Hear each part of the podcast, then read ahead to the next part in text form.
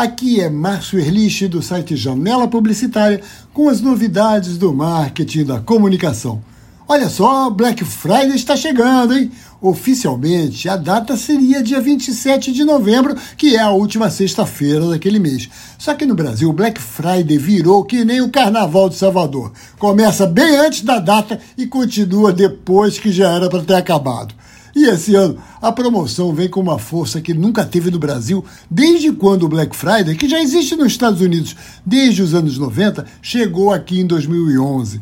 E essa força que ele ganhou foi de quase todo mundo durante essa pandemia ter perdido o medo de fazer compras online. Fala a verdade, algum de vocês por acaso resistiu esse ano de fazer alguma compra online? Nem que tenha sido para pedir um sanduba pelo iFood, pelo Rap ou pelo Uber Eats. Não tinha jeito, com tantas lojas e restaurantes fechados, ou se pedia online ou se ficava sem comprar.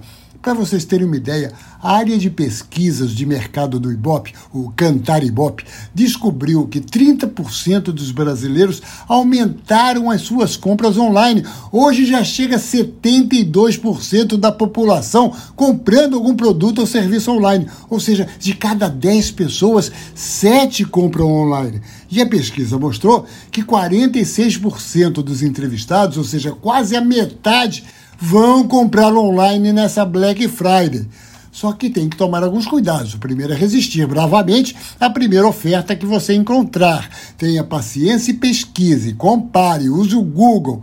Mas não é só o preço do produto. Veja lá, o frete está incluído, a loja garante quando vai entregar, dá para parcelar sem juros. Tudo isso tem que ser levado em conta.